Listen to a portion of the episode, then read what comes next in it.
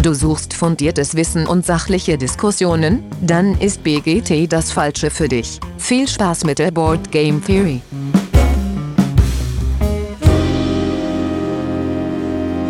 Ja, hallo alle miteinander da draußen an den Endgeräten. Schön, dass ihr wieder eingeschaltet habt zur Board Game Theory. Heute ist mal wieder ein äh, Kapitel aus dem Lexikon dran und auch das mache ich wie immer nicht mit äh, alleine, sondern heute sind mit dabei der Simon. Hi Simon. Servus und der Dennis. Hallo, moin und moin moin für die beiden, die nicht da sein können und ihren Dialekt vorgeben können. Hervorragend. Äh, schöne Grüße ans äh, Krankenlager und gute Besserung. Ähm, ja, erstmal Feedback und zwar, äh, Dennis, das ist Feedback bei dir aus dem äh, Familienkreis, dann trag das doch bitte auch vor. Genau, äh, und zwar äh, ähm, der Timon, der Partner von der Cousine meiner Frau, ähm, hört uns immer beim Arbeiten und ähm, äh, hat dann erzählt, dass er es äh, super fand, ähm, dass er ähm, dann so am Kichern ist, äh, wenn äh, wir irgendwelchen äh, Ulk veranstalten und seine Arbeitskollegen ihn ganz komisch angucken, warum er denn jetzt auf einmal da loskichert während der Arbeit. Und äh, er hat ein bisschen geschimpft, weil ähm, er durch äh, unsere Folge Star Wars Rebellion so heiß auf das Spiel geworden ist, dass es jetzt bei, ihm, bei denen auch einzieht, bei den beiden. Ja, prima. Aber dann ist es richtig gut. gemacht. Ja. ja. Ausgezeichnet. Ja, wir kriegen halt keine Kommission dafür und kein, kein Nichts. Also wir müssen irgendwann Doch, mal. Wir haben die Freude, Dennis, dass wir Freude ver verbreitet haben. Dass da jetzt ja. ein Paar sitzt, was viel Spaß mit Star Wars Rebellion hat. Das ist Lohn genug, Dennis. Krieg ja. schon mal ein ganz kleines Wölkchen zum Schieben. Ja, ja, ja. ja genau. Das ist doch noch gar nicht Weihnachten. Wir müssen doch da gar nicht so tun, als ob. So, äh, der Tommy hat sich über Instagram bedankt, dass der Patrick jetzt äh, eine sehr viel bessere Tonqualität hat. Das freut mich persönlich auch.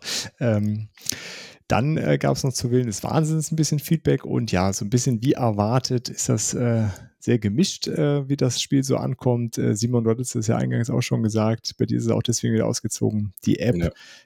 die einen mögen es gern, die anderen mögen es so gar nicht. Und äh, ich fand, der, der Ray, der Game Junk, hat es ganz gut auf den Punkt gebracht. Dafür hat er sich nicht für analoges Spielen entschieden, um dann damit so eine App wieder am Tisch zu setzen.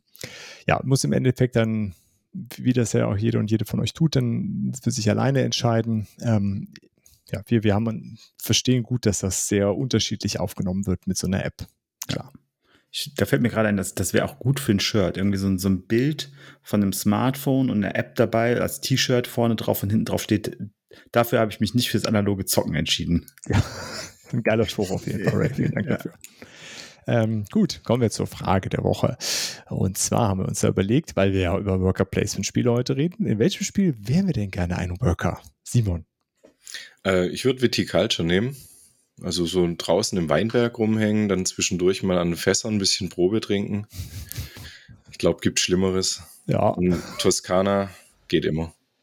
Geht gut, ne? Okay, verstehe. Dennis, bei dir? Ja, ich nehme Anachrony, weil äh, dann kann ich durch die Zeit reisen und äh, kann mir äh, aus der Zukunft äh, äh, Ressourcen vorbeibringen, die ich gerade brauche und so weiter. Das ist total super. Also, äh, und das Schlimmste, was passieren Chaos. kann. Ja, ich mache ein bisschen, Chaos. na gut, aber es ist mein Vorteil. Der Chaos betrifft ja, ja, vielleicht mich. Da muss ich seinen Zukunftsdennis drum kümmern. Was, was das ist. Aber Zeitreisen finde ich schon sehr nice. Also es wäre schon sowas, wo ich, wo ich schon ordentlich Bock drauf hätte. Natürlich nicht äh, auf einer Welt zu leben, die einen Meteoreinschlag bevorsteht, aber na gut. Trotzdem, Zeitreisen. Kann ich alles schon haben. cool. Ähm, ja, ich nehme Everdale, weil dieses Leben unter diesem Immerbaum, das, das stelle ich mir einfach zu großartig vor. Als so ein Eichhörnchen, was dann da Dinge für den Winter sammelt äh, und irgendein Fest vorbereitet. Ja. So ähnlich wie Viticulture bei dir, Simon. Das ist einfach äh, urgemütlich, sieht das aus. Das nehme ich. Bei euch geht es nur ums Faulenzen. Weil nee, nee, nee, Moment mal, hallo, das ist ganz schön viel Arbeit, was die kleinen Tierchen da haben und so ein Weinberg macht sich auch nicht von allein. Ja, das kann ja. bei euch aber doch anders gerade. Wir aber haben halt nur halt die positiven Seiten beleuchtet. Wir haben positiv gedacht. Ganz ja, genau, okay. ganz genau. So, kommen wir zum Thema. Thema, wie schon äh, ja äh, verraten, ist Worker Placement. Äh, soll gar nicht, äh, ja, nochmal zur Erinnerung, das sind ja so kurze Folgen, die wir hier machen wollen, um so ein bisschen den Begriff klar zu machen, damit man sich darunter vorstellen kann, was ist denn dieses Worker Placement? Was erwarten mich da für Spiele? Was ist das für eine Mechanik? Äh, was reizt uns daran? Ähm, wir werden auch so ein paar Spiele gleich nochmal vorstellen, die wir da gute Vertreter ähm, finden. Äh, genau. Aber es ist vor allen Dingen so an die Einsteiger unter euch gerichtet, ähm, die bei dieser ganzen Begriffsflut die es im Brettspielbereich gibt, manchmal vielleicht etwas überfordert sind oder nicht genau wissen, was sie damit anfangen sollen. Wie immer starten wir dann mit einer Definition als Diskussionsgrundlage, also für sowohl für die Folge als auch für danach. Äh, und zwar haben wir uns überlegt, Worker Placement ist eine Umsetzung des Action Drafting geil, eigentlich könnte man auch direkt das Wort Action Drafting da definieren. Ne? Gut, ähm, ich wähle aus einer begrenzten Menge an gemeinsamen Aktionen durch das Einsetzen eines Spielsteins. Die Aktionen können dabei in der Regel nur einmal pro Runde gewählt werden. Zu Beginn einer neuen Runde werden die Aktionen dann alle wieder verfügbar gemacht. Oft gibt es dann auch die Möglichkeit, weitere Spielsteine für erweiterte Aktionsauswahlen freizuschalten. Das passiert automatisch oder man kann die, äh, ja, man kann die durch Ressourcenausgabe äh, hinzubekommen, werden wir gleich auch nochmal sehen. Dann so ein bisschen Historisches haben wir noch äh, gefunden. Laut Wikipedia ist das erste Worker Placement Spiel Keydom aus dem Jahr 1998 gewesen. Das nächste, was so äh, namentlich ernannt, äh, genannt wurde, ist Kailus aus 2005. Und 2007 kam dann schon Agricola. Ja, und das ist wahrscheinlich so eins der, der Spiele, das fällt jeder und jedem sofort äh, ein, wenn es um Worker Placement geht. Äh, auch mir, obwohl ich das zum Beispiel noch nie gespielt habe. So, können wir uns darauf einigen? Ja, und was ich halt überraschend finde, ist, Worker Placement hat ja heutzutage schon sehr viel Gewicht in der Brettspielblase. Ist schon äh, ein Genre, was sehr beliebt ist. Und das gibt es erst seit 98 so. Ja, es ist jetzt auch noch nicht so, äh, so alt. Das sind 24 Jahre. Ja. Das hat mich auch ehrlich gesagt etwas überrascht, dass das ja. noch gar nicht so alt ist. Ich würde auch sagen, das ist schon so einer der, äh, der ganz großen Mechaniken, die, die man so findet. Ja, dann ist ja die Frage, ähm, ist es, weil, ähm, ist es, weil das vorher einfach nie Thema war oder so? Oder, oder äh, ist es so gut, weil es automatisch auch so gut ist? Oder könnte es vielleicht auch daran liegen, dass Agricola, und das würde ich auch als den, den, den Startschuss sehen, Agricola, äh, ohne Kailos gespielt zu haben und ähm, äh, Kadum, die habe ich beide nicht gespielt, kann ich nichts zu sagen. Agricola habe ich auch nicht gespielt, aber Agricola ist ja der erste Rosenberg. Und das muss man ja sagen, wenn man einen Autor mit Worker Placement verbinden würde, oder ich den verbinde, dann ist es immer Uwe Rosenberg. Das stimmt. Ja, Obwohl es nicht Bonanza noch vorher gewesen? Ja, aber, aber als ist ja Bonanza ist ja kein Worker Placement. Das stimmt, ja, ja. Nur weil du meinst, es ist der erste Rosenberg. Aber, also ja, der erste äh, äh, Rosenberg Worker Placement. Danach ja. kam ja dann äh, Caverna und Festfolien genau. und genau. ja, wie es dann so weitergeht. Gut, gut. Simon, und was, was reizt uns so an dem Genre? Was, also also mich reizt auf jeden Fall schon mal dran, dass ich mir gut überlegen muss, für was ich meine Arbeiter einsetze weil ich halt nur begrenzte Anzahl Aktionen jede Runde habe. Ähm, mich reizt auch daran, dass ich halt immer einen Plan B in der Hosentasche haben muss, falls irgendeiner von meinen Mitspielern auf die Idee kommt, mir ein Feld wegzuschnappen, das ich jetzt eigentlich gerade nehmen wollte. Ähm, und dass ich mir halt schon gut überlegen muss, welche Aktionen brauche ich jetzt, damit ich weiterkomme, welche Aktionen bringt mir jetzt in der Runde vielleicht am meisten ähm, Punkte und dass man da halt sein eigenes Spiel immer wieder ein bisschen revi revidiert und ähm, halt praktisch überlegt, wie man es noch besser machen kann. Mhm. Ich würde vielleicht ganz kurz noch einschieben, für alle, die es noch nie sowas gespielt haben. Also ihr müsst euch das so vorstellen, ihr habt in der Regel Miepel in der Hand, eine gewisse Anzahl und ihr habt Felder, wo ihr sie einsetzen könnt und dort könnt ihr Ressourcen generieren oder Ressourcen abgeben, um bessere Sachen zu generieren oder Siegpunkte zu generieren oder irgendwas anderes zu veranstalten. Das ist von Spiel zu Spiel unterschiedlich, aber es läuft oft auf dieses Ding hinaus.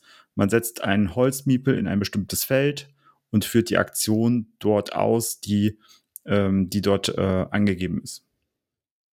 Ja, das ist äh, oft sind das Ressourcen bekommen, aber manchmal ist es auch mit Kosten verbunden. Ja.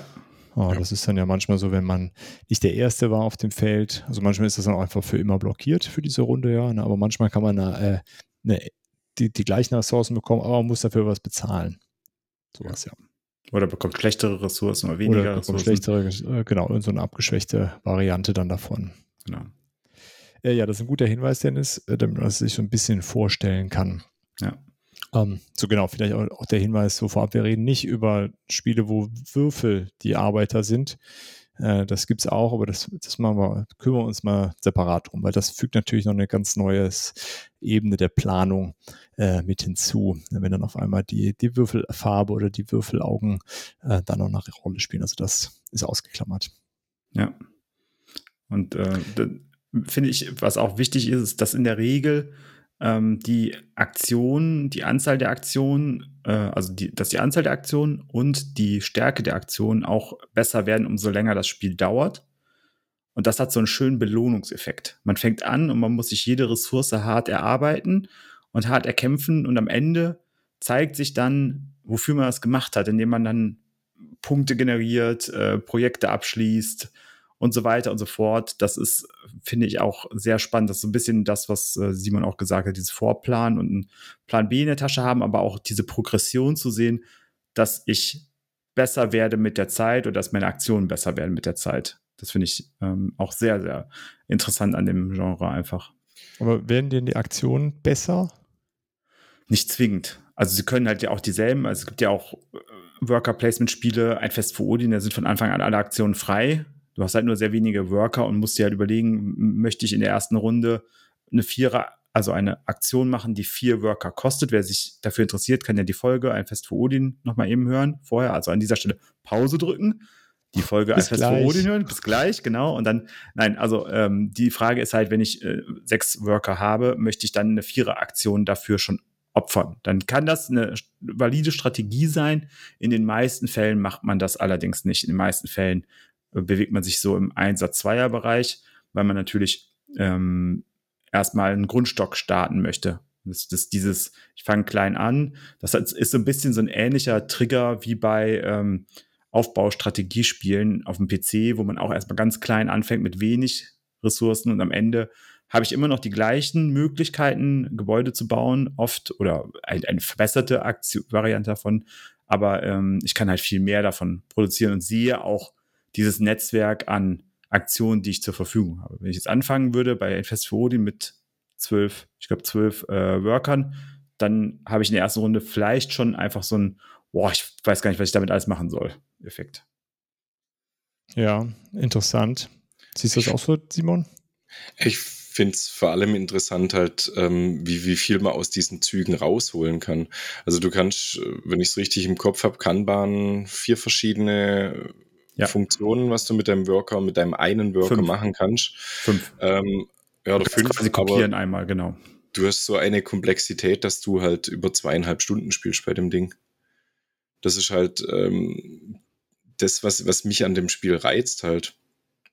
Das, ähm, oder an, an den Spielen allgemein reizt, dass du halt wirklich nur eine begrenzte Anzahl Zügen hast. Du hast äh, bei, bei Infest für Odin hast du Massen an Optionen. Ähm, bei manchen anderen Spielern hast du relativ wenig Felder und du musst halt gucken, wie du das Optimum da irgendwie rausgeholt kriegst. Wie du, wie, wie, ich habe es vorhin im Vorgespräch gesagt, Raja ist auf der Gang ist. Du musst dich für eine der drei Leisten am Anfang mal entscheiden, damit du überhaupt einen, einen Worker mehr bekommst.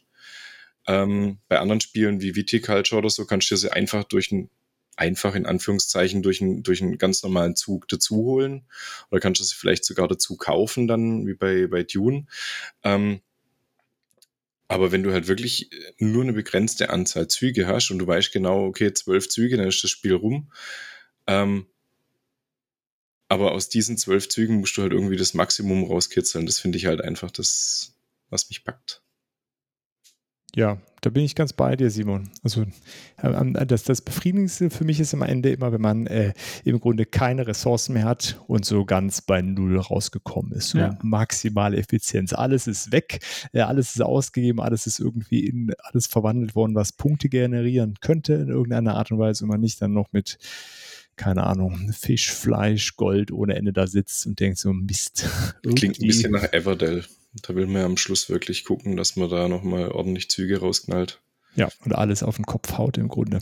Ja, und das Schlimmste ähm, ist dann auf der anderen Seite, wenn, äh, wenn dir am Ende genau ein Zug fehlt, genau einen Zug zu wenig hast. Ja, das ist natürlich dann sehr ärgerlich.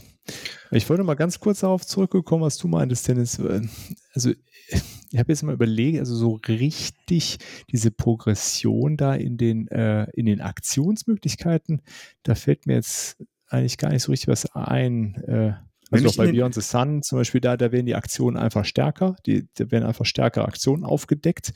Äh, aber in anderen Spielen sind die ja, äh, ja, ich habe einfach, weil ich dann mehr Ressourcen gesammelt habe über den Zeitraum. Oder genau. weil du halt mehr Arbeiter zur Verfügung hast.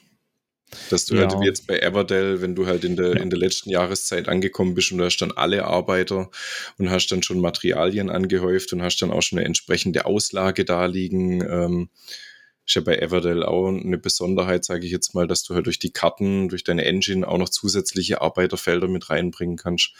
Ähm, das denke ja. ich mal ist schon befriedigend zu sehen, dass da halt ein Fortschritt da ist und dass du halt jetzt. Ja, nee, das auf jeden Fall, ja. Da Everdell wird ja von dem einen oder anderen nicht so gemocht, weil es halt sein kann, dass du schon lang fertig bist und der andere spielt noch Ewigkeiten weiter weil er halt ja. einfach sich so eine krasse Engine aufgebaut hat, dass er da halt noch zehn Züge machen kann.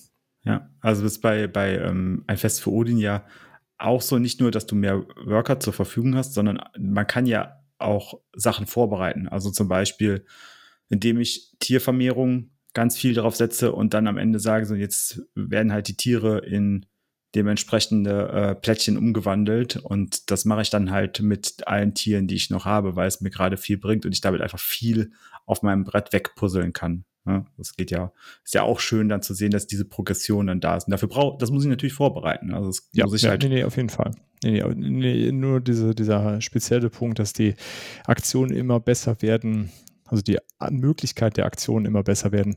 Äh, das hatte ich jetzt gar nicht so bei vielen auf dem, äh, auf dem Schirm. Aber äh, klar, eine Progression, es ist ja auch ehrlich gesagt doof, wenn es gar keine Progression gibt in so einem Spiel. dann gucken, dann spielen wir Monopoly. Genau.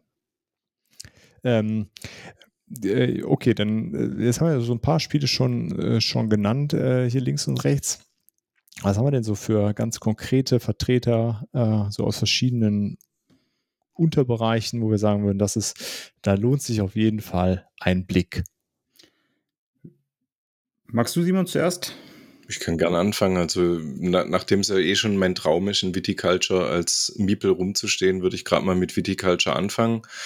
Ähm, allein das Thema Weinbau, wie es umgesetzt ist, finde ich schön, finde ich, finde ich gut.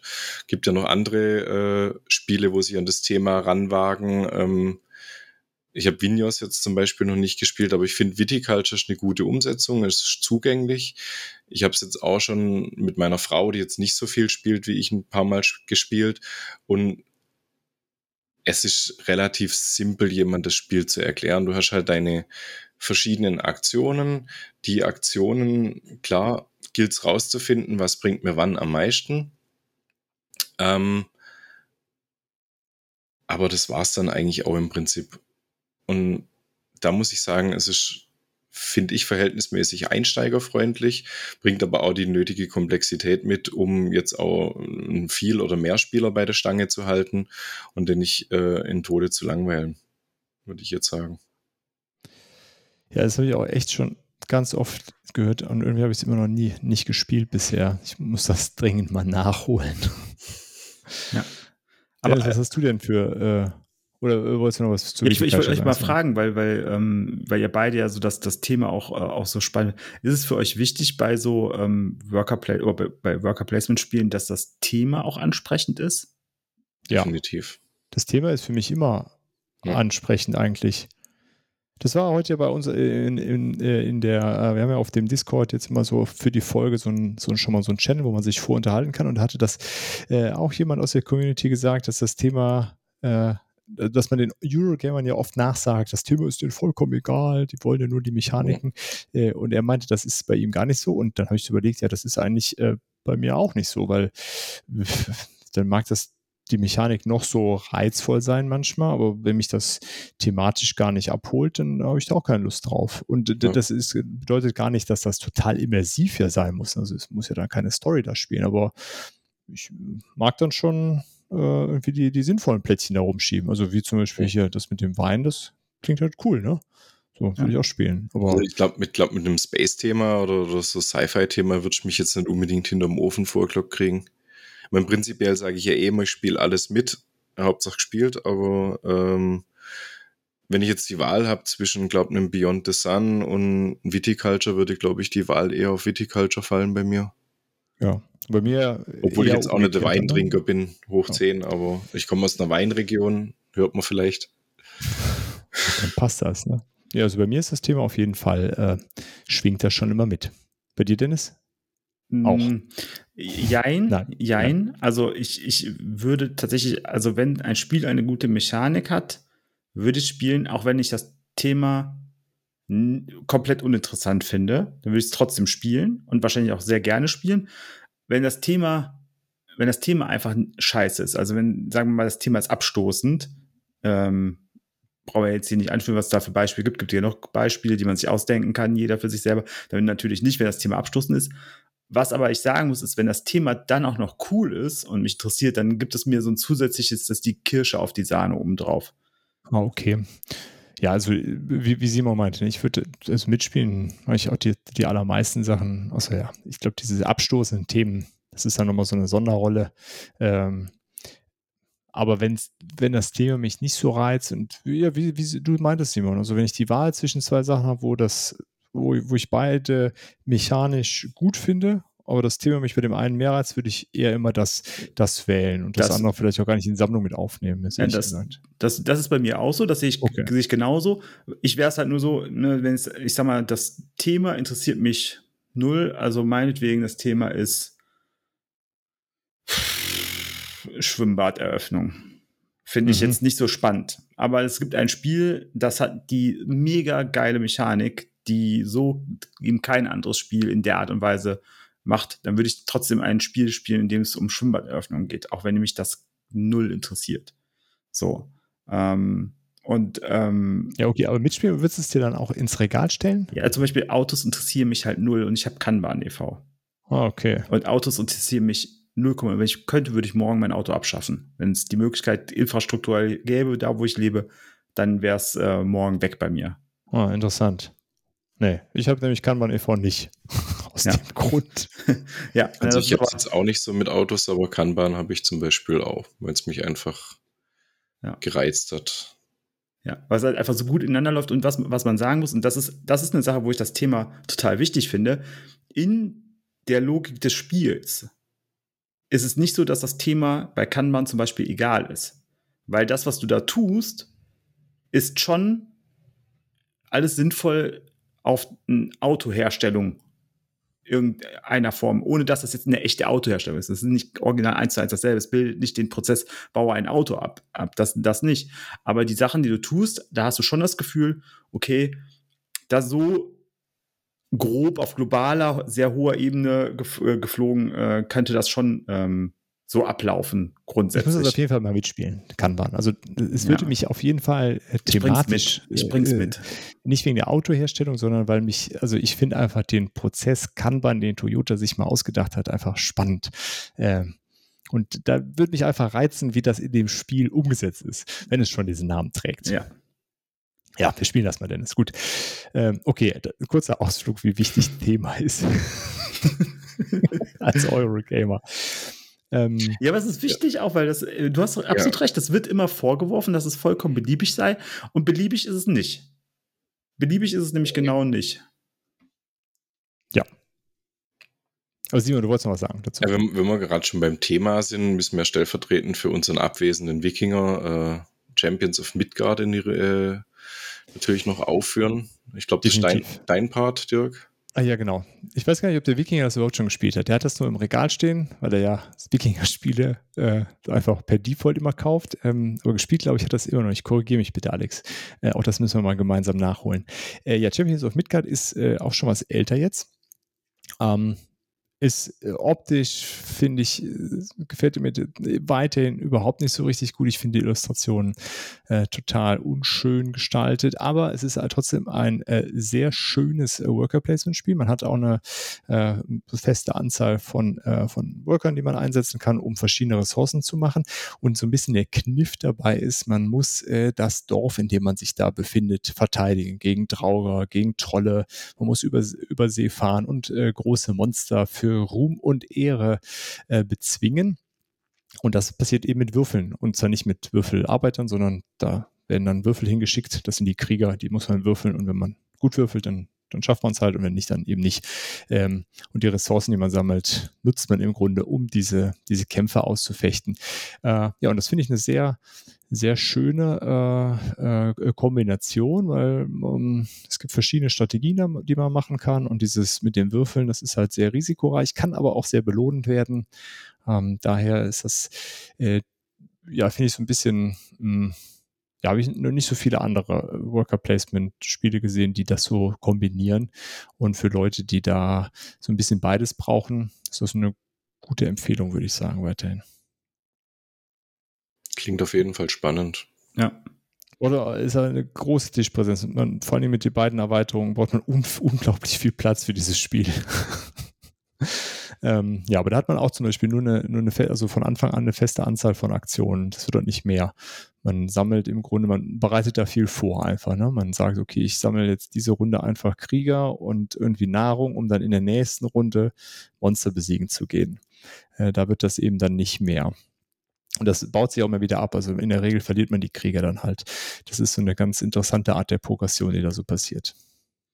Ja, das ist auf jeden Fall, äh, würde ich das auch gerne mal mitspielen. Und äh, ich habe ein ähnliches Problem damit wie du. Und zwar ist der Illustrationsstil, ist ja so ein bisschen, finde ich, immer erinnert mich das auch an diese ganzen Architekten des Westfrankenreich und so.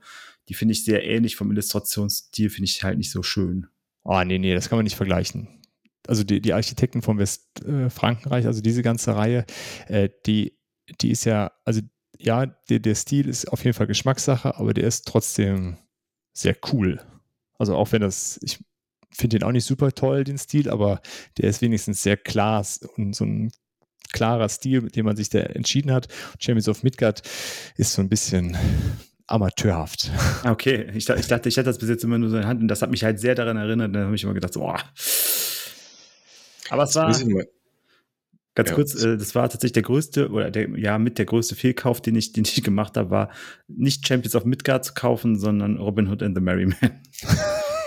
okay. Das war damals die Wahl und ich habe mich genau fürs Falsche entschieden. ja, da hätte besser dann doch. Champions of Midgard, ist das das aus dieser einen Werbung, wo vor fast jedem YouTube-Video kommt, mit diesem Midgard wird belagert. Ist das ja, das? genau. Ich, ich weiß auch gar nicht, warum das in letzter Zeit dauernd als Werbung eingespielt wird. Echt vor jedem Video, wo ich mir angucke. Es ist mir jetzt auch vermehrt aufgefallen, ja. Simon. Ich weiß nicht, was da los Wahrscheinlich ist. Wahrscheinlich ist es ein Ladenhüter. Könnte sein. Ja. ja, eigentlich zu Unrecht. Ähm, gut, dann, was haben wir noch gesagt? Ein Fest für Odin. Ja. Haben wir eben schon erwähnt. Äh, vielleicht, ja, wir haben da eine Folge zu gemacht, deswegen können wir uns da, glaube ich, kurz fassen, aber es ist auf jeden Fall auch so ein Klassiker, ne? so ein klassisches genau. Worker Placement. Genau, und das ist halt das Spiel mit äh, wahrscheinlich der größten Fülle an Aktionsmöglichkeiten. Unendlich viele, die man äh, hat. Der Simon würde jetzt sagen, Raja of the Gang ist, aber der Simon ist da, der kann das selber sagen. Ja, wollte ich gerade sagen, also Rajas of the Gang ist, ist nicht weit weg davon. Ja, ja auf jeden Fall ist ja, äh, wollen wir uns da nicht drüber streiten, es sind auf jeden Fall sehr viele. Also die Sache, dass man wenig Aktionsmöglichkeiten hat, äh, ist natürlich äh, bei dem Spiel überhaupt nicht, aber ähm, es ist immer, man möchte trotzdem der Erste auf eine Aktion sein, weil man auch nicht jede Aktion ähm, quasi äh, wiederholen kann oder, oder nachmachen kann. Ähm, das ist halt wichtig und was ich bei dem Spiel sehr toll finde, ist, dass man sehr viele Wege hat, um nachher zu gewinnen. Also es gibt nicht den einen goldenen Weg, sondern man hat sehr viele Möglichkeiten. Und das finde ich sehr, sehr großartig. Und man hat die sehr viele verschiedene Möglichkeiten, Ressourcen zu benutzen. Also Holz kann ich für den Bau von einer Hütte benutzen, ich kann es für einen Schiffbau benutzen, ich kann es aber auch äh, in andere Dinge umtauschen, ich kann es für die Jagd benutzen, ich kann es für sehr viele Dinge einfach benutzen. Und da ist es dann halt einfach cool, dass ich halt wenig unterschiedliche Ressourcen habe. Auch da, ja, das sind auch schon eine Menge, aber im Verhältnis sind es dann noch weniger und es sind oft sehr ähnliche Ressourcen und daraus aber unglaublich viele Aktionsmöglichkeiten habe aus den wenigen, wenigen Ressourcen, die es so gibt in dem Spiel. Und deswegen finde ich das ein sehr gutes Spiel und ähm, ist auf jeden Fall, sollte man das als äh, Worker Placement ähm, irgendwann mal gespielt haben, wenn man sich mit dem Genre beschäftigen möchte. Ja, würde ich auch sagen.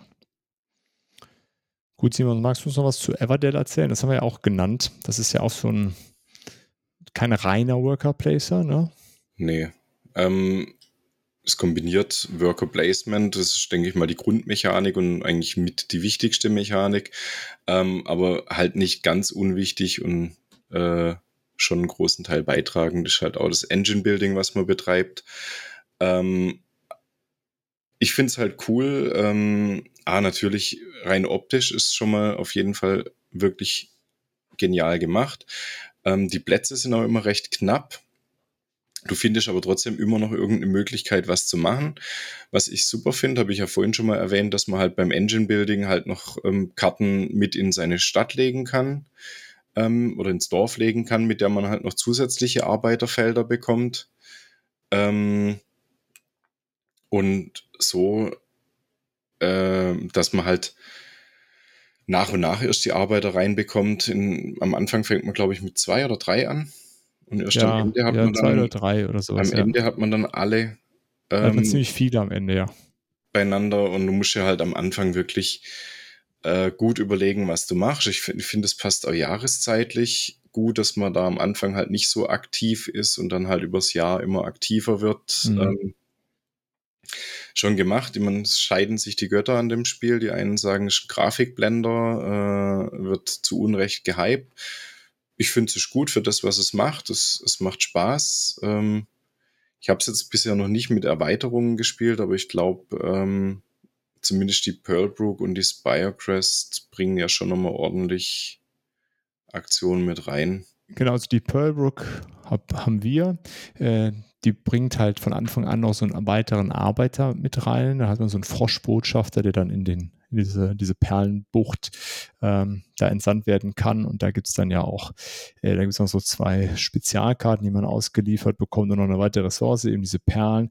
Äh, ja, das erweitert das nochmal so ein bisschen. Ich glaube, die Spire Crest und die Belfair machen aber nochmal deutlich mehr äh, Bums. Ich glaube, Belfair äh, macht es ein bisschen. Ich, der 3D-Baum fällt weg. Der wird ersetzt durch ein, ein, Feld und macht halt ein bisschen mehr vom selben, glaube ich. Und Spiregrass, das hebt es ein bisschen so auf ein schwereres Level, habe ich so da, da, Das ist das mit dem Rumreisen, ne? wo die dann auf diesen großen Miepeln durch die Gegend Gespielt habe ich es, wie gesagt, noch nicht, aber ich habe halt weil ich mal so ein bisschen drüber gelesen, weil die ja jetzt gerade dann auch auf Deutsch rausgekommen sind, ob es ja. sich lohnt oder nicht. Da hatte ich halt schon gelesen, dass es halt das Ganze ein bisschen auf ein schwereres Level hebt. Ähm, definitiv. Für diejenigen, die Spaß an Everdell haben, eine Option, denke ich mal. Ja, wahrscheinlich schon. Gut, und dann das sind jetzt alles äh, Spiele gewesen. Ja, Konflikt hatten wir gesagt, gibt es so ein bisschen, ne? dadurch, dass man sich Felder wegnimmt. Aber bei den Sachen, die wir bisher hatten, hält sich das ja weitestgehend im Rahmen.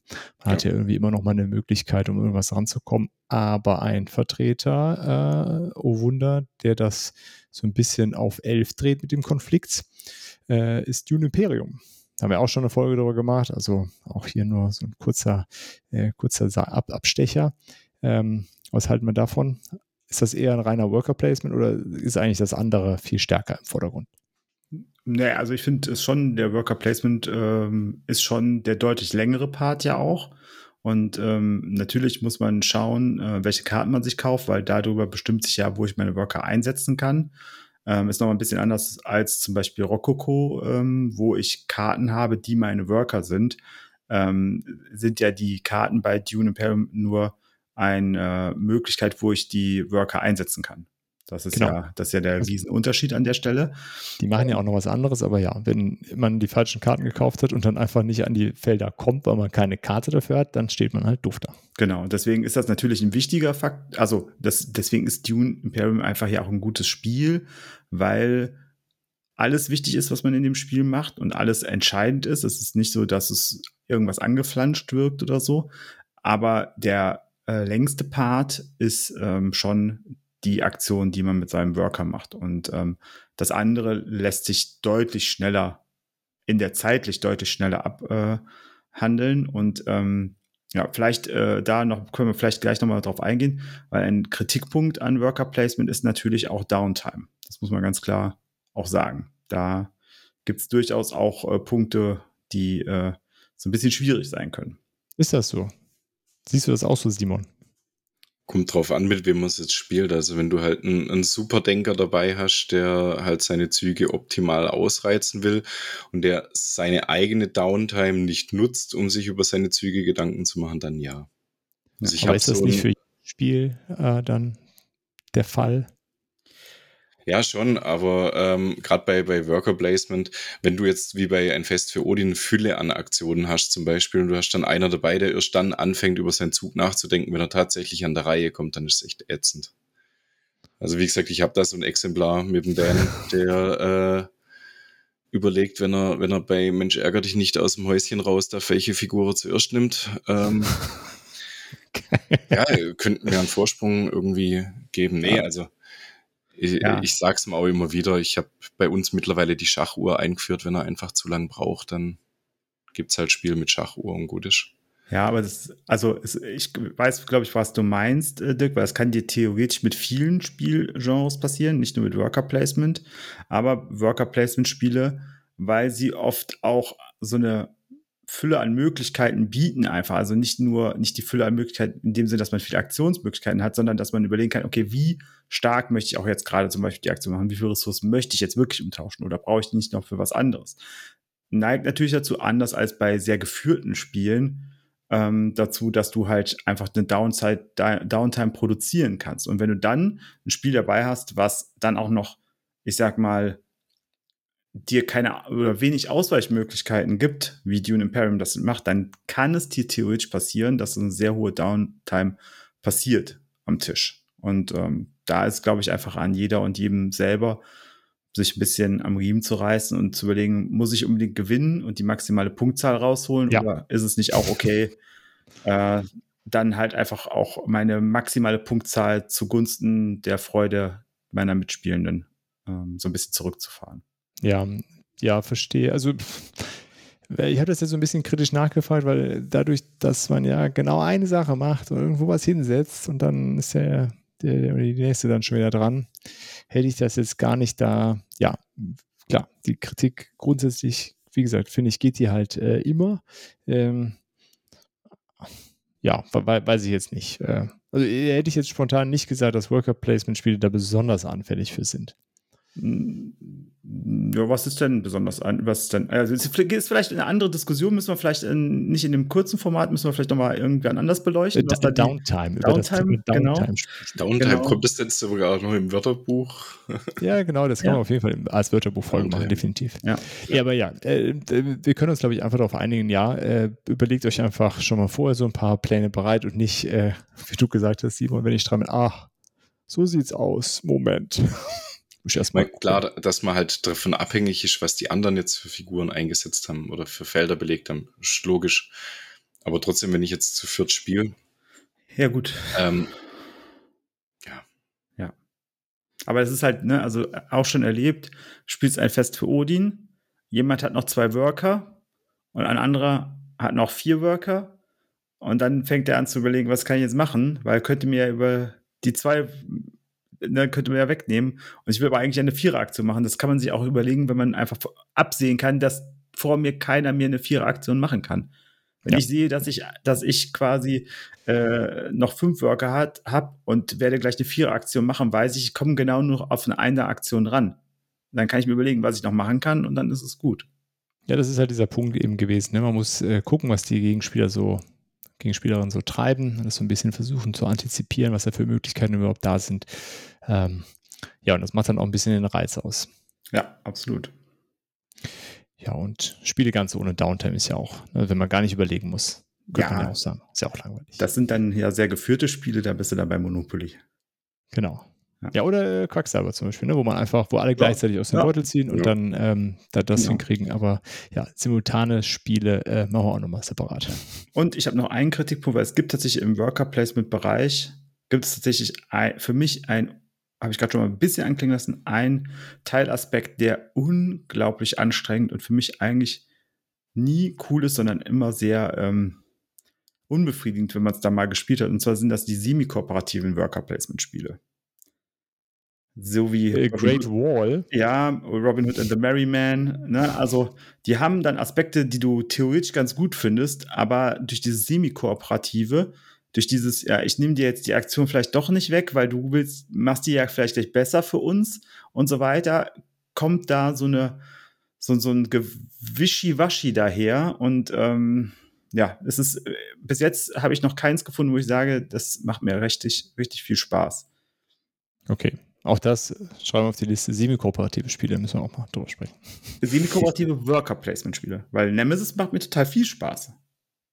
Ja, aber äh, das ist auch einfach vielleicht ein sehr gelungenes semi-kooperatives Spiel. Und Battlestar Galactica macht mir auch sehr viel Spaß. Ja, okay. äh, gut, gut. Also semi-kooperative äh, Worker-Placement-Spiele hat der Dennis bisher noch keins gefunden, was cool war. Und ich äh, empfehle mir gerne Sachen und dann lerne ich auch diese zu hassen. So, das ist, ja, das ist ganz unkompliziert. Ähm, Simon, haben wir noch irgendwas vergessen? Nee. Also ich, ich könnte jetzt noch 20 Worker-Placement-Spiele nennen, ähm, aber Vielleicht mit welchen sollten denn die, jetzt ist es jetzt spontan, überfalle ich euch, mit wem, mit welchem Spiel, Worker-Placement-Spiel sollten denn die Zuhörenden anfangen? Also, ich habe es vorhin schon gesagt, VT Culture ist eigentlich ein guter Anfang, finde ich. Ist jetzt nicht so. Für jemanden, der noch nie gespielt hat, wirklich? Weiß Wenn, ich. Also, gut, wenn, du, wenn du jemanden dabei hast, der es dir gut erklären kann, ist es relativ schnell erklärt. Ich meine, die Schwierigkeit wirst bei jedem Worker Blazer haben, äh, da am Anfang rauszufinden, für was sind jetzt die ähm, Aktionen. Ich meine, wir haben letzte Woche mal wirklich jemand, der, der komplett äh, außer, außer Binocle oder, oder ähm, Skatspielen nichts mit Brettspielen am Hut hatte bei uns dabei gehabt. Dem haben wir eine Runde Cascadia und danach ging es äh, mit Rajas auf der Ganges und er ist recht gut reingekommen, würde ich behaupten. Also du musst einfach gut erklären können und Rajas auf der Ganges ist jetzt auch so ein belohnendes Spiel, sage ich jetzt mal. Da kannst du eigentlich nicht viel falsch machen. Du kriegst immer irgendwas. Das ist vielleicht am Anfang auch nicht schlecht, irgendwas, wo, wo ein bisschen motivierend ist. Ähm, was auch noch so ein, ein Spiel ist, wo du eigentlich immer irgendwas kriegst, ähm, Ultimate Railroads oder Russian Railroads, ähm, kriegt man eigentlich auch immer irgendwas. Ähm, du wirst Was ist natürlich Stone eine Age, äh, das ist doch auch so ein welches? äh, Stone Age. Das Das, habe nicht ich noch nie gespielt. Ne. Ich hätte jetzt Istanbul gesagt. Ist das auch ein Worker Placer? Ja, du hast halt sieben Worker und hast halt immer nur gespielt. Was halt, gibt's halt die halt auf den verschiedenen Feldern abläufst, halt in, du läufst halt über den Plan, hast eine, hast immer eine gewisse Anzahl an Schritten, drei Schritte, äh, zwei Schritte, die du tun kannst. Und da kannst du eine Aktion ausführen und dann läufst du auf diesem Plan hin und her. Und das war immer bis, bisher bei uns hat das ganz gut funktioniert mit Nichtspielern, Mhm. das als ersten Worker Place- Placer zu machen, weil es auch, wie du schon gesagt hast, das finde ich nämlich auch sehr wichtig, Simon, dass jede Aktion belohnt ist. Es gibt keine Aktionen, die dir nichts bringen. Und ähm, du kannst so ein bisschen dich selber ausprobieren und kommst am Ende trotzdem bei einer ähnlichen Punktzahl raus wie alle anderen, weil es halt dann halt auch einfach so läuft. Ne? Okay, da haben wir doch Ist- Istanbul und Viticulture als äh, Ja, und Rajas auf jeden Fall. und Rajas auch, Kann man okay. noch dazu nehmen. Ja, hätte ich jetzt gedacht, weil es so eine Fülle an äh, aber okay, äh, ja gut, wenn du dann jemanden dabei hast, der es gut erklären kann. Dann, Und wie gesagt, viel falsch machen kannst du nicht, weil egal was du machst, es, es bringt dir immer weiter. irgendwas. Ja. Okay. Und äh, was man sagen muss, ich glaube, bei Viticulture ist es noch ein bisschen höherer Invest. Da bist du, glaube ich, so bei 50 Euro. Rajas auch so 40, 45. Istanbul kriegst du ja schon für einen 20er in der großen Big Box. Ne? Also, das ist ja wirklich so ein. Da kriegst du wirklich viel Spiel für sehr wenig Geld. Ja, oder Ja. wa- was, was du auch recht günstig kriegst, das habe ich für fünf oder zehn bei, bei Ebay schon gesehen, Village. Da ist jetzt die neue Auflage rausgekommen, wo aussieht, als hätte einer über die Leinwand gekotzt. Ähm, Nee, man, das, es, es hatte im Original keine allzu ansprechende, äh, kein allzu ansprechendes Artwork, aber das Neue, was sie jetzt gemacht haben, das ist einfach grauenhaft. Okay. Okay, aber haben wir auf jeden Fall dann noch so ein paar Einstiegsempfehlungen auch noch dabei gehabt. Cool. Dann Outro-Frage. Und zwar ganz äh, weg von Spielen, also von Brettspielen, sondern zu Videospielen. Äh, welches Videospiel hätten wir denn gern verfilmt bzw. neu verfilmt? Simon, du darfst anfangen. Ähm, weil ich einfach die Franchise cool finde, Hitman. Gibt es zwar schon einen Film, aber ich finde, da könnte es ruhig noch Sogar mal zwei. geben. Zwei? Oh. Ja. Dann muss ich ja noch einen nachholen. Nee, also ich finde das Franchise einfach cool ähm, und da kann man bestimmt einiges rausholen noch so an Filmen. Ja, cooles Franchise, definitiv. Das, äh, das ist spannend. Ja. Du hast ja auch ein Franchise ausgesucht, Dennis. Yes, habe ich. Äh, ich nehme äh, Command Conquer 3, äh, Command Conquer Red Alert äh, 3, also Alarmstufe Rot 3 im Deutschen. Und ähm, zwar deswegen, weil es ähm, super viele Möglichkeiten gibt. Ähm, alle sind eigentlich gut und sch schlecht. Es kommt immer auf die Betrachtungsweise an. Es gibt ja drei Fraktionen im Prinzip. Es gibt die Amerikaner, die Russen und die äh, Japaner und äh, man kann die mit kämpfen gegeneinander und um die Vorherrschaft in einer nahen Zukunft so ein bisschen steampunkig und äh, ich glaube, da könnte man sehr gut in, in dieser Welt könnte man sehr cool Geschichten erzählen, wenn man nicht das, das Spiel erzählen will, sondern wenn man sagt, okay, ich nehme das Setting und erzähle in dem Setting Geschichten aus russischer Sicht, aus äh, amerikanischer Sicht und aus japanischer Sicht. Und da kann man sehr schön, glaube ich, auch mit ambivalenten Charakteren ähm, auf der einen Seite arbeiten und auf der anderen Seite hat man die Möglichkeit, äh, sehr viel Action da auch reinzubekommen. Und zwar Action, die dann halt auch einen Sinn hat und nicht einfach nur, wir machen jetzt Action, weil gerade ist jetzt wieder Zeit für Action. Okay. Ah, ja, ich habe mir selbe Spielgenre genommen, äh, nur andere Publisher. Äh, ich hätte gern StarCraft verfilmt. Äh, ich meine, das, also vor allem in StarCraft 2, äh, man kann sich die Cutscenes ja einfach, äh, gibt ja verschiedene Supercuts auf YouTube, die guckt man sich einfach an und dann ist das quasi ein Film. Ähm, aber da wünsche ich mir, dass, dass das irgendwer mal ernsthaft angeht und nicht so, so halbherzig äh, wie den Warcraft-Film. Der war auch schon ganz okay, also für eine Videospielverfilmung war, war, der, war, das, war das okay, aber äh, ja, ich glaube, äh, da gibt die Story deutlich mehr her. Gerade bei StarCraft mit den verschiedenen Fraktionen und äh, was da so alles dahinter steckt und wer böse und wer gut ist. Ähm, ja, würde ich gern sehen. Aber und auch es ist mehr, halt eine geile Space Action. ja, aber auch mehr als Serie, oder? Also ich sehe Command Conquer als Serie. Ja, ja, StarCraft wäre auf jeden Fall eine gute Serie. Definitiv. Also Jeff, wenn du das hier hörst, ne, kannst deine Milliarden jetzt nehmen. Expand, äh, die Expanse ist fertig und bitte haben wir jetzt dann die drei Sachen umsetzen. Nee, nicht bei Jeff. Auf gar keinen Fall. Das ist der Einzige, der das macht. Oder Disney. Dann bitte Disney. Immer Aber bitte ab als 18 Jeff. Disney. Ab 18 dann. Ist ja kein Problem. Ja, Hitman wäre nicht schlecht ab 18. Könnte Ja. ein bisschen langweilig werden Ja, sonst. das ist das Problem an den, an den ersten beiden Filmen. Die sind ja ab 12. Das ist ein bisschen dröge. Ne? Gut, gut. Ja. Ähm, ja, falls ihr noch irgendwas habt, was wir vergessen haben, welche anderen äh, äh, zielführenden Hinweise, immer her damit. Denkt dran, wir haben einen Discord und ähm, ja, dann an der Stelle nur der Hinweis, die nächsten Folgen werden wahrscheinlich sehr viel spielzentrierter sein. Also Spiel wie die Spielmesse in Essen. Die ist nämlich bald. Äh, und da wird es demnächst den einen oder anderen Content sicherlich von uns geben. Ähm, ich hoffe, ihr hört ihn dann trotzdem. Wir stellen Ja. unsere Top 1000 unserer liebsten Brettspielen Neuerscheinungen vor. Genau. Richtig. Also jeder von uns. Äh, Richtig, jeder. äh, ja, bis dahin dann. Äh, vielen Dank und tschüss. Ciao. Vielen Dank fürs Zuhören und schön, dass ihr dabei wart. Wir hören uns hoffentlich bald wieder und bis dahin lasst uns doch einen Kommentar da, schreibt eine E-Mail oder schickt eine Postkarte mit euren Fragen, Wünschen und Anregungen. Gerne bewertet uns auch bei Apple Podcasts. Wir freuen uns über jedes Feedback. Tschüss und bis bald, eure Bond Theory.